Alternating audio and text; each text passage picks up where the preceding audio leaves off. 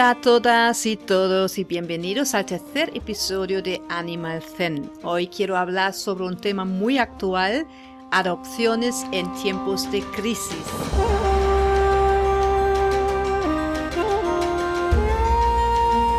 Momentos de crisis siempre ha habido, pero quizás más a nivel personal, como por ejemplo una depresión o, o la soledad después de la pérdida de una pareja y de repente llega una pandemia que para todo el mundo a nivel global y que es quizás la mayor crisis en, la vida de cada uno.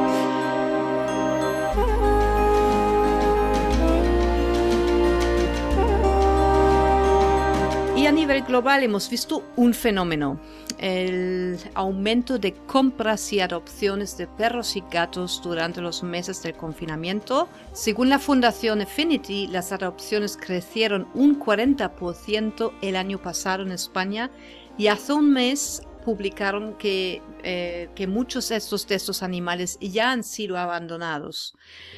Hoy tenemos a dos grandes expertas en la educación canina en Animal Zen que nos cuentan de sus experiencias durante este año con animales adoptados bajo estos motivos.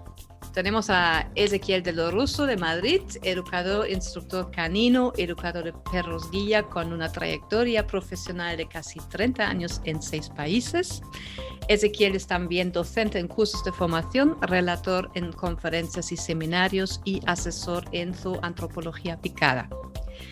Y tenemos también a Alejandra Gómez Tamaral de Valencia, bióloga especializada en etología, educadora canina y felina, especializada en modificación de conductas, adiestradora animal, instructora de perros de asistencia y diplomada en intervenciones asistidas con animales, que también cuenta con una trayectoria profesional de más de 30 años trabajando para mejorar el vínculo entre humanos y animales en diversos contextos y con distintos colectivos de personas. Gracias a los dos por estar aquí.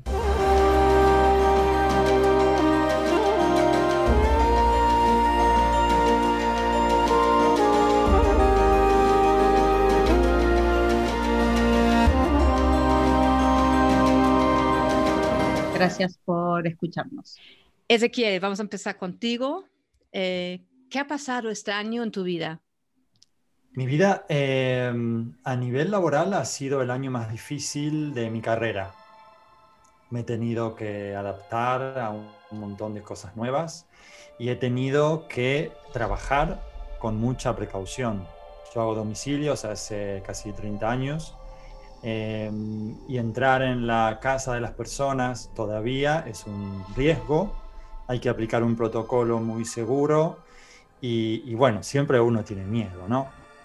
De regresar de un domicilio. He tenido varias, varias familias que luego de estar en el domicilio me han dicho que estaban enfermos de COVID. Así que hubo que hacer ahí eh, los 15 días rigurosos y, los controles. Pero bueno, en general eh, esa es la parte personal, ¿no? He tenido miedos, inseguridades y también me he enfrentado a casos muy complejos. Este año ha sido en el mundo canino ha sido muy complejo también, porque toda la temática, todos los problemas humanos se vieron reflejados en las relaciones con los animales, con nuestros perros.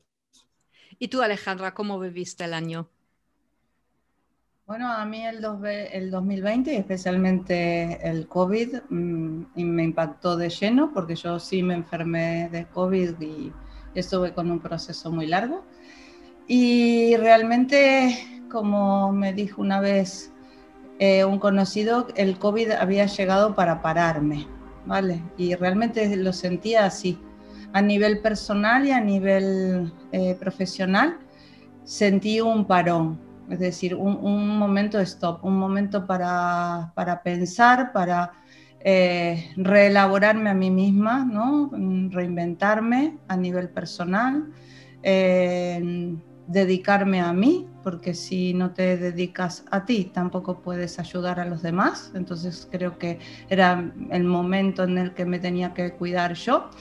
Y a nivel profesional, eh, con Ezequiel. Fue un año muy complicado, muy difícil, porque la relación, yo también trabajo a domicilio, es lo que más me gusta, pero también trabajo en entidades como en residencias o colegios. Entonces, eh, deprisa y corriendo hubo que establecer protocolos para poder intervenir, para poder acceder sin que generara ningún riesgo para los usuarios ni para nosotros y por supuesto el animal que, que nos acompañaba.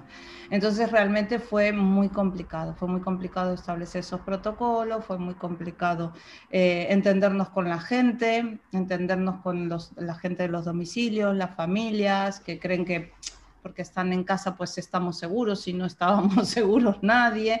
Así que fue, fue un poco, fue fue un año muy exigente. Y Alejandra, como, como, todos los cambios en la vida que hemos, no solamente los que hemos vivido, también las muertes, separaciones, depresiones o los niños fuera de casa, siempre han sido realmente la causa para pensar en aumentar la familia o buscar compañía de un animal, ¿no? Entonces, ¿qué ha sido tan diferente este año con la crisis del COVID? Bueno, este año se magnificó este, este que tú dices, toda crisis que genera una pérdida en el ser humano. Eh, mucha gente la, sustenta o, intenta salir adelante eh, tratando de buscar otro target, otro, otro individuo, ya sea humano o animal, muchas veces animal, donde poner todas esas necesidades que uno tiene, todo ese afecto por dar, el sentirse útil para poder eh, cuidar a un ser vivo que nos necesita, tenerlo como compañía, ¿no? Mm, mucha gente en estas crisis, las que tú nombrabas, se queda sola, entonces necesita acompañamiento. ¿Qué pasa con el COVID? Que han pasado situaciones muy graves, que se han muerto familias enteras, que han quedado muchísimos animales eh, sin familia, sin sus dueños.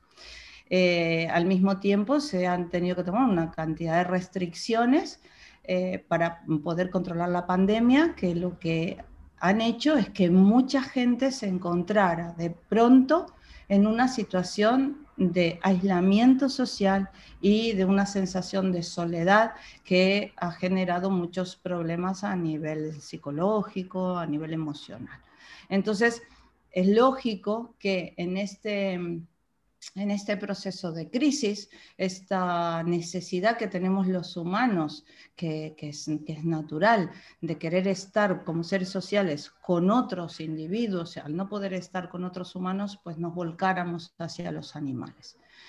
Y entonces, durante los primeros meses de cuando comenzó el COVID, durante los primeros meses, marzo, abril, ¿no? los meses de confinamiento, fíjate que si bien hubo adopciones, pero mm, mm, recuerda que las, las protectoras se bloquearon, ¿no? No había adopciones en ese momento, no se daban animales en ese momento, justamente para prevenir esta necesidad o estas adopciones compulsivas por necesidad, ¿no?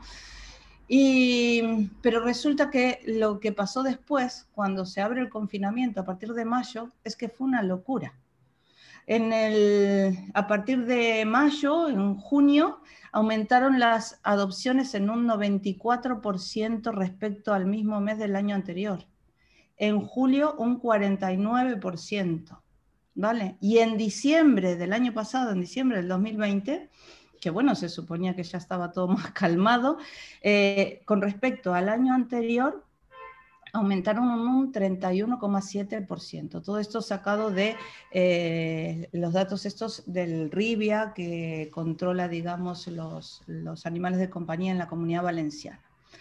Entonces, eh, a partir de la desescalada hubo un aumento brutal de adopciones. Eh, esos, esos perritos o esos gatitos que han llegado a, a las casas eh, la motivación por la cual han llegado nunca ha sido, no ha sido en esos momentos demasiado pensada, fue, fue una necesidad explosiva. Sí, dime. ¿Cuáles han sido básicamente las motivaciones de las personas para adoptar ese animal? ¿Cómo lo has vivido? ¿En, qué casos has, encontrado ahí? ¿Cuáles son las motivaciones? Mira, yo voy a, voy a contar eh, un ejemplo que creo que, que es muy representativo, ¿no? Mm, es decir, yo, yo estoy sola, yo de golpe me encuentro sola, ¿sí? No, no puedo eh, interactuar con nadie de mi familia ni de mis amigos, estoy encerrada en mi, en mi casa y esto probablemente, por lo que se decía, iba a ser a largo plazo, pues ha habido gente que ha adoptado un perro, ¿sí? Y que obviamente a mí me ha pasado que me han llamado para decirme, mira, eh, he adoptado un perro hace dos días, eh, lo saco a la calle y el perro está todo el día ladrando. Eh, entonces, yo, mm, em, una de las, de las indicaciones de un perro recién adoptado es que le des tiempo a adaptarse a tu familia, a tu casa, antes de empezar a sacarlo a la calle. Pero esta mujer estaba todo el día con el perro en la calle, el perro estaba pobrecito desquiciado. Entonces yo le expliqué todo esto y le expliqué lo que tenía que hacer, que era que, quedarse en casa. Eh, y hacer una serie de, pautas ¿no? que, tienen el objetivo de rebajar o, de, sí, de reducir eh, el estrés del animal. Pues al día siguiente esa persona estaba devolviendo el perro a la protectora, porque el, el argumento fue que no podía quedarse con el perro porque ella quería un perro para salir a la calle. En ese momento los humanos teníamos tanta necesidad social, tanta necesidad de seguir haciendo nuestra vida, que muchas adopciones fueron meramente funcionales, no fueron pensadas. Es decir, yo adopto un perro porque necesito salir a la calle, o yo adopto un perro porque estoy más solo y entonces necesito compañía. Pero hay otro montón de responsabilidades y otro montón de cosas que hay que tener en cuenta al momento de incorporar un animal a tu familia que no se tomaron en cuenta en esos momentos. Muy interesante lo que te estás contando. También eh, hay unas cifras incluso de la Fundación Affinity que han puesto también las razones por qué, ah, de las motivaciones. Algunos también lo que tú estás diciendo, paso más tiempo solo, entonces eso han sido 22% de la motivación. También había algunos que simplemente querían el animal para para tener compañeros para los niños, ¿no? Como quedaron todos más en casa, en general también tenían más tiempo para cuidar en casa, pero incluso eso es un dato bastante sorprendente, 17% querían solamente un perro para salir a pasear más, para quizás también quitarse, quitarse también de las leyes, ¿no? De las restricciones, ¿no? Exactamente, era uno de, de los objetivos era saltarse de alguna forma las restricciones. De hecho, durante los meses de junio y julio, que te decía que subieron tanto las adopciones después del desconfinamiento, el 36% de las personas que han adoptado nunca habían tenido perro ni se habían planteado adoptar un animal. Una pregunta también, ¿había más eh, adopciones o también compras?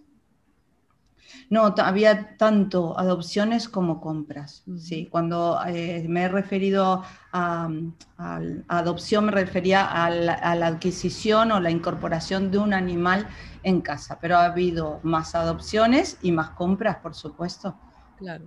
Eso también yo creo que es un, eh, no solamente en España ha, sido ha, habido este fenómeno, sino también en otros países. Es un fenómeno global que incluso en Brasil, en Estados Unidos, en, Inglaterra también hay muchos datos de, que van muy en la misma línea, así que es un, es un fenómeno bastante global. Em, y entonces las expectativas al adoptar no realmente han sido entonces acordes a la realidad y por eso tú crees que ha sido el motivo del abandono del animal.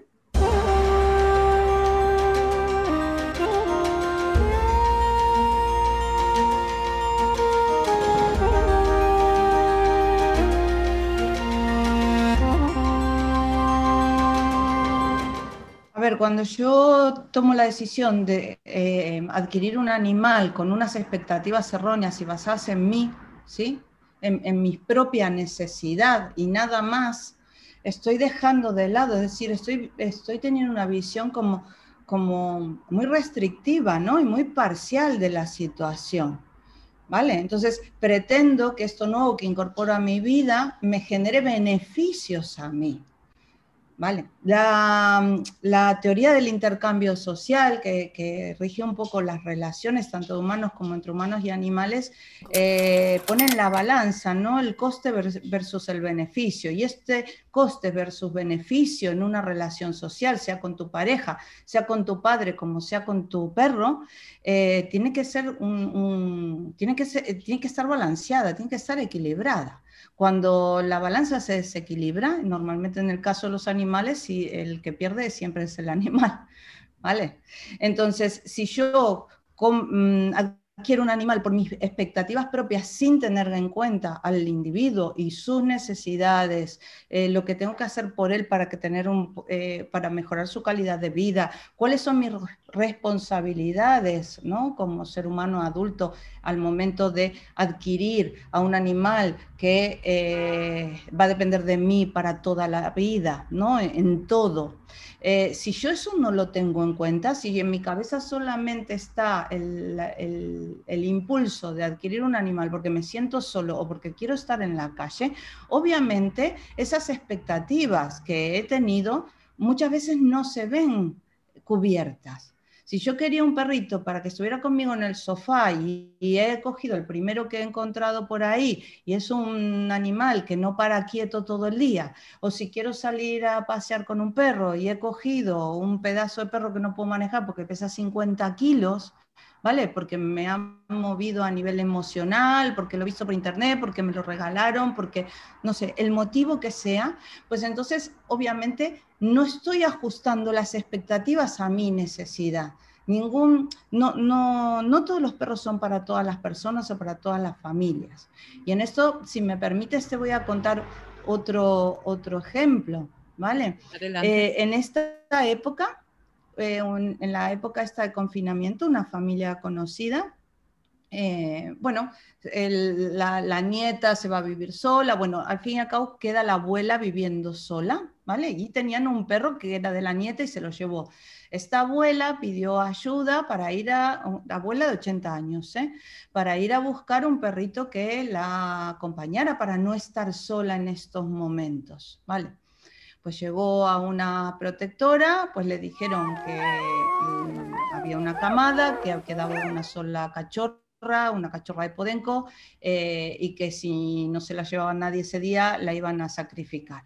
Una persona que quiere un animal, ¿no? ¿Qué hace? Pues se lo lleva a casa porque la van a sacrificar.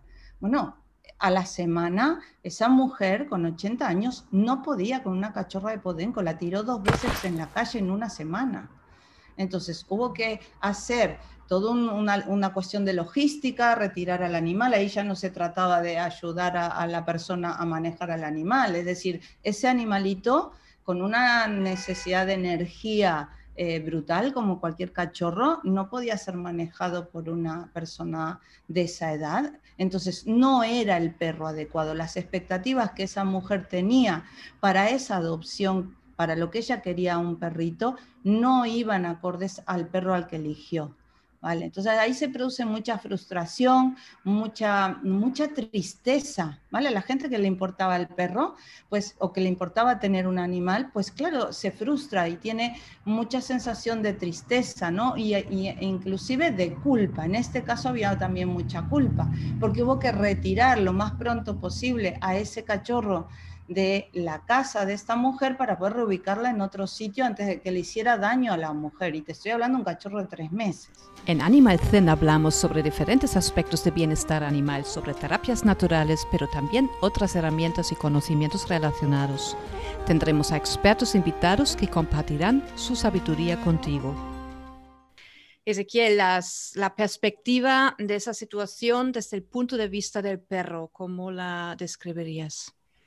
En algunos casos es desastrosa, ¿no? Llegar a una familia que no está preparada, que nunca quiso tener un perro y que por aburrimiento, por desesperación, por peleas familiares, por violencia y con un total desconocimiento de la biología del perro, ¿no? Total desconocimiento del mundo del campo, por ejemplo. Gente que vive ajena a lo que es la agricultura, la ganadería, la biología el panorama es desastroso. Un cachorro llega a una casa y en muchos casos, en este último año, ha vivido una tragedia. En algunos casos afortunados nos llaman y empezamos a trabajar, intentamos hacer todo lo posible y lo imposible para intentar rápidamente eh, catapultarlos en el mundo del bienestar. No es fácil porque tenemos poco tiempo. También hay gente, a veces hay gente que tiene poco dinero porque está en un ERTE, porque ha perdido el trabajo, porque está desesperada. Y ahí surgen como varios caminos, que eso luego se decanta solo, a pesar de nuestro gran esfuerzo. Eh, que puede ser el éxito en la relación, ¿no? Encontrar una nueva vida, una nueva dimensión donde puedo reparar heridas, donde puedo encontrar un compañero inigualable, donde puedo construir una relación de amor que nunca pude tener. Yo veo constantemente esto, ¿no? Que gente desprovista de cultura sobre la naturaleza, desprovista de de cualquier interacción, de pronto esto también es posible. Descubre este mundo, se interesa, estudia, busca, baja material, guarda, mira nuestros podcasts y se informa y cambia su vida. Esto es un éxito y ahí es donde somos felices, donde nuestra vida tiene sentido, porque estamos aquí, todos lo saben seguramente, no para hacer dinero, sino para hacer lo que nos gusta. Otra feta de estas familias eh, y de cachorros, eh, bueno, pueden, pueden terminar muy mal, ¿no? O, como ha dicho Alejandra, de, regreso a la perrera, al refugio, a la casa de acogida o al criadero, eh, o una convivencia muy mala de por vida, ¿no? Tú ya has tenido alguna trayectoria previa, has trabajado mucho con protectoras. Eh, ¿cómo, cómo, cómo, es la vida en las protectoras? ¿Cómo llega el animal allí? Mm, ¿Cuál es la experiencia previa también del animal muchas veces? Y, claro, el estado de ánimo y la atención, ¿no?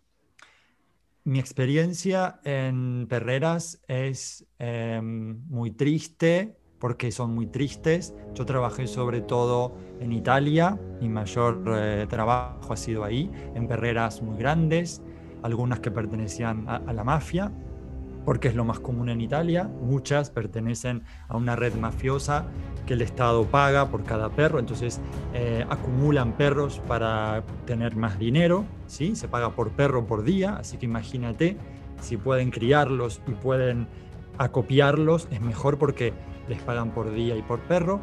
Eh, la situación es catastrófica. Catastrófica también los cazadores contribuyen a, abandonar miles y miles de perros en todo el mundo. Eh, la, gente, la gente del campo muchas veces. Yo he trabajado mucho en Italia con cazadores, con agricultores, que ahí mucha gente lamentablemente no tiene la cultura suficiente y reconocer al perro como un sujeto, es un objeto que puedo matarlo, puedo eliminarlo, puedo tirarlo, puedo usarlo, puedo reproducirlo sin ningún tipo de porque es un objeto. Entonces, la situación a nivel mundial con las perreras y los refugios en general es desastrosa y es invisible, ¿no? Eh, entonces esto hay que hacer cultura y creo que desde el Estado mismo, los estados tienen que hacer cultura. No hay otra forma. Nosotros trabajamos de forma capilar, pero somos pocos. No, no es suficiente. Tiene que haber desde la escuela primaria, creo yo, eh, clases para inculcarnos lo que es una perrea, lo que es un refugio, lo que es el abandono, lo que es el bienestar animal, lo que es la importancia de la relación con el perro, para que todo esto se termine de una vez por todas.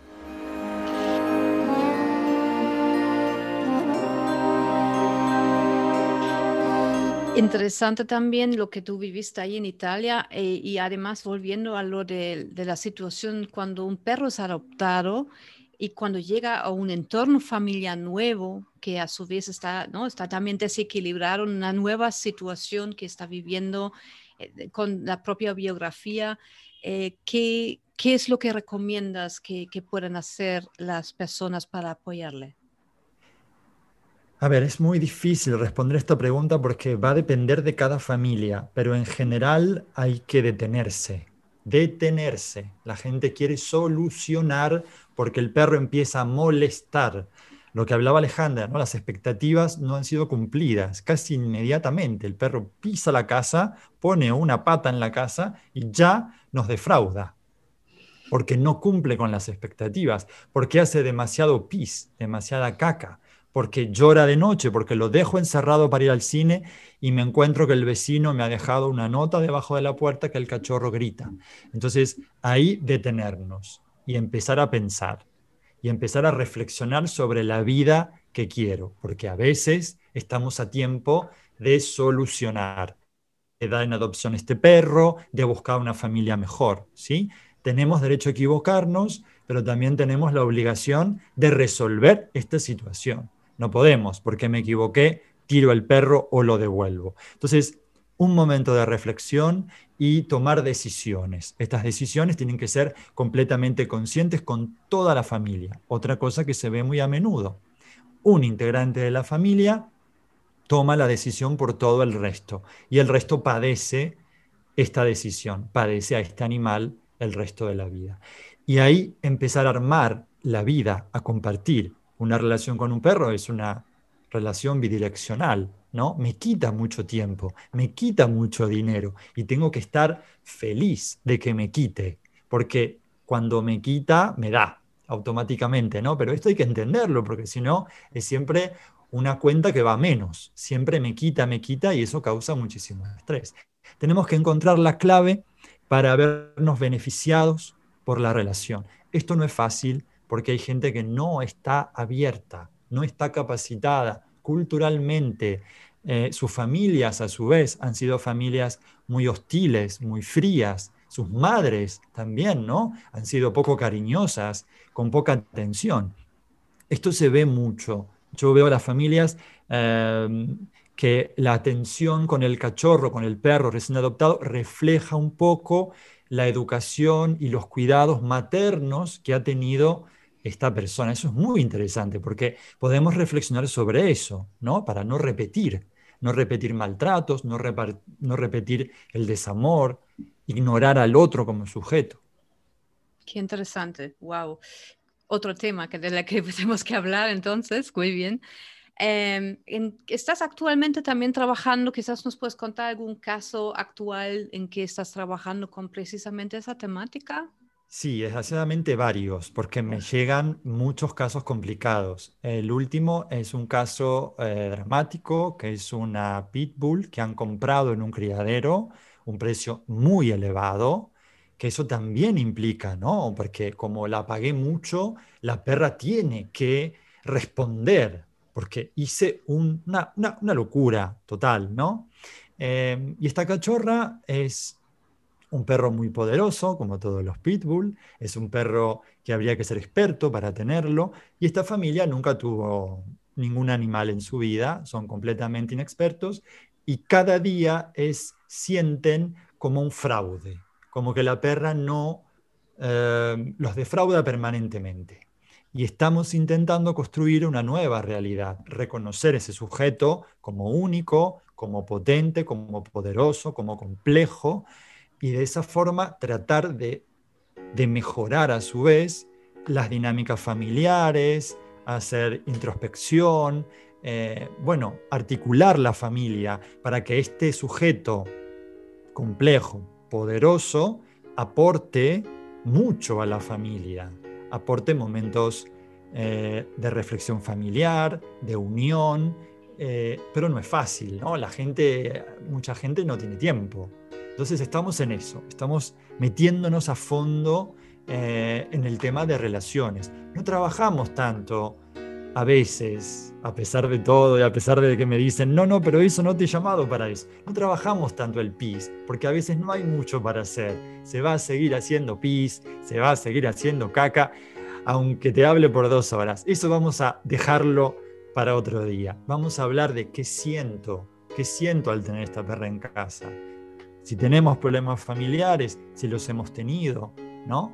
Entonces, vamos más allá del, mero ejercicio del sentado, tumbado, que eso son tonterías que tenemos que dejar de lado para hablar de la relación, no solamente con este perro, este cachorro, sino con la relación que tenemos con el mundo, con la familia, con la sociedad, que eso es mucho más interesante y mucho más profundo que un pis y una caca.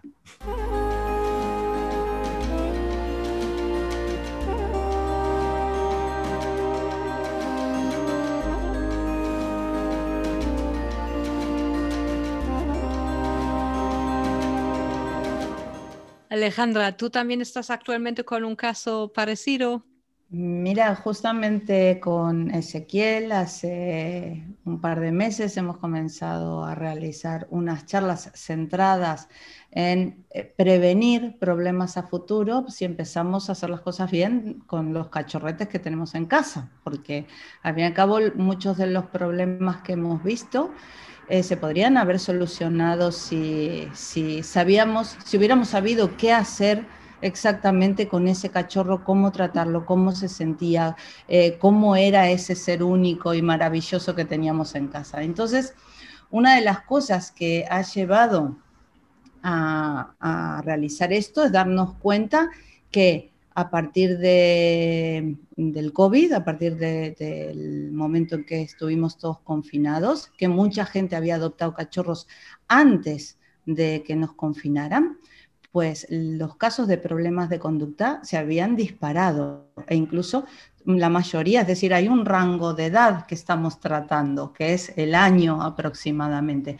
Animales que han estado durante muchísimos meses viendo solamente a las cuatro o tres personas con las que convivían y nada más porque cuando salían a la calle no se podían acercar a otras personas, no se podían acercar a otros perros, a pesar de poder salir a la calle, ¿no? que era lo que nos permitían a los que teníamos perros, eh, esos individuos no pudieron acceder a socializar de forma natural con otras personas, con otros animales, con el entorno en general. Y eso ha generado muchísimos problemas de comportamiento.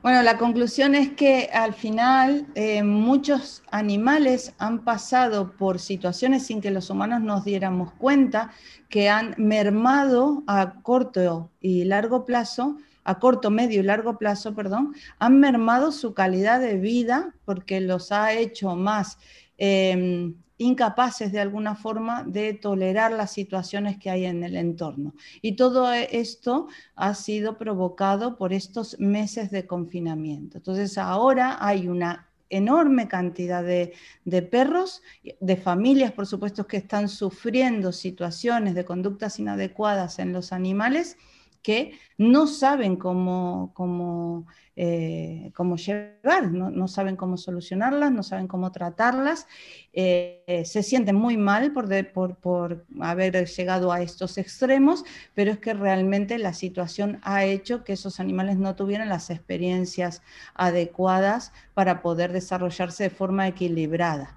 Eh, yo te diría que en, los, en el último año el 80% de los casos que he tenido eh, son perros que han pasado, todos tienen la misma edad, más o menos, mes más, mes menos, todos han sido adoptados antes de marzo y, todos tienen problemas de interacción con el entorno, con personas, con perros y problemas de miedo con eh, estímulos que hay en el entorno.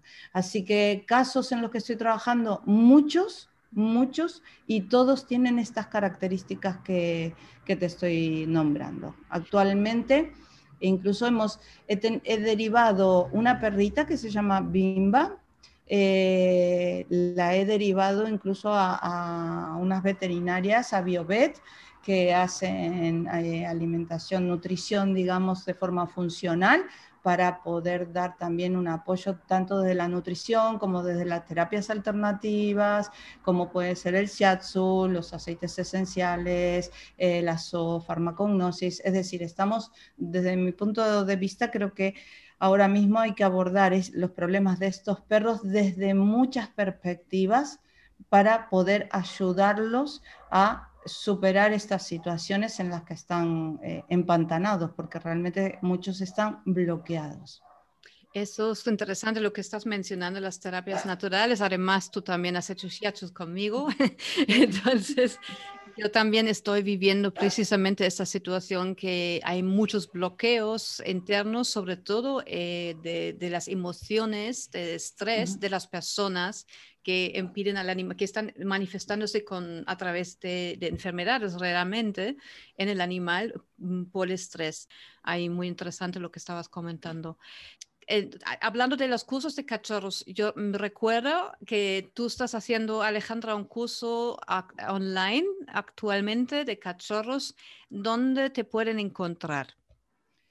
Me pueden encontrar en mi página web www.alejandragomezamaral.com. Me pueden encontrar con el mismo nombre o a través de Interanimals en Instagram, que son los dos sitios eh, en Facebook también lo uso un poco menos, pero allí me pueden encontrar.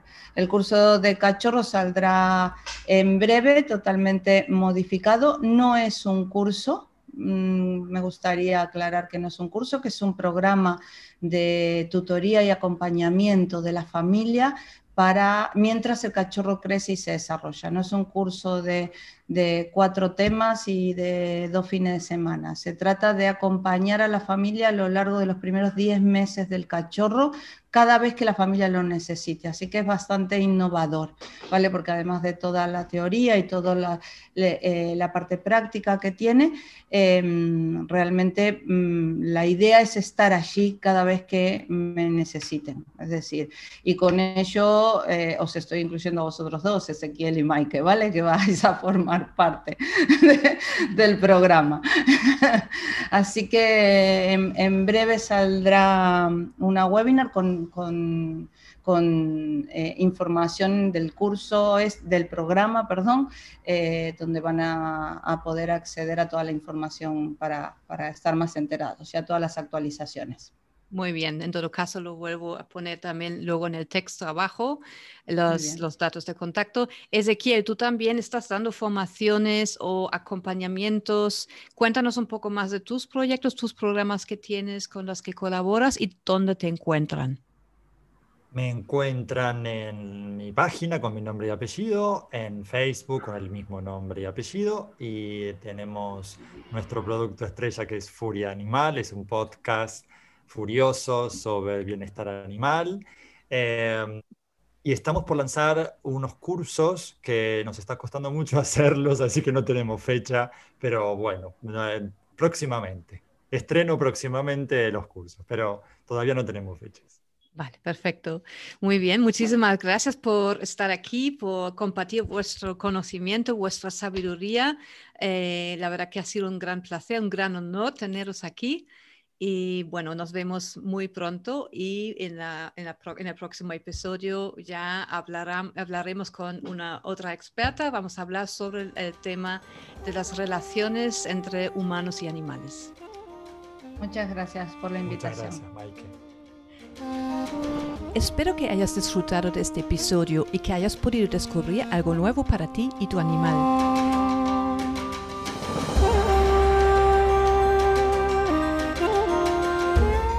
Si te ha gustado, suscríbete a Animal Zen y no olvides dejar un comentario y compartir así que podremos seguir conversando y llegar a más personas que como tú quieren seguir conociendo más sobre el bienestar animal físico, mental, emocional y espiritual.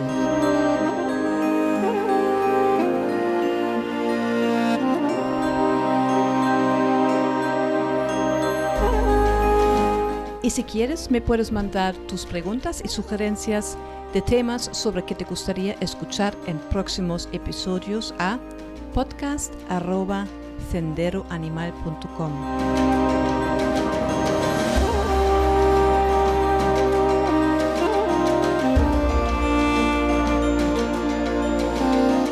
Síguenos también en nuestras redes sociales Facebook, Instagram y YouTube en Sendero Animal.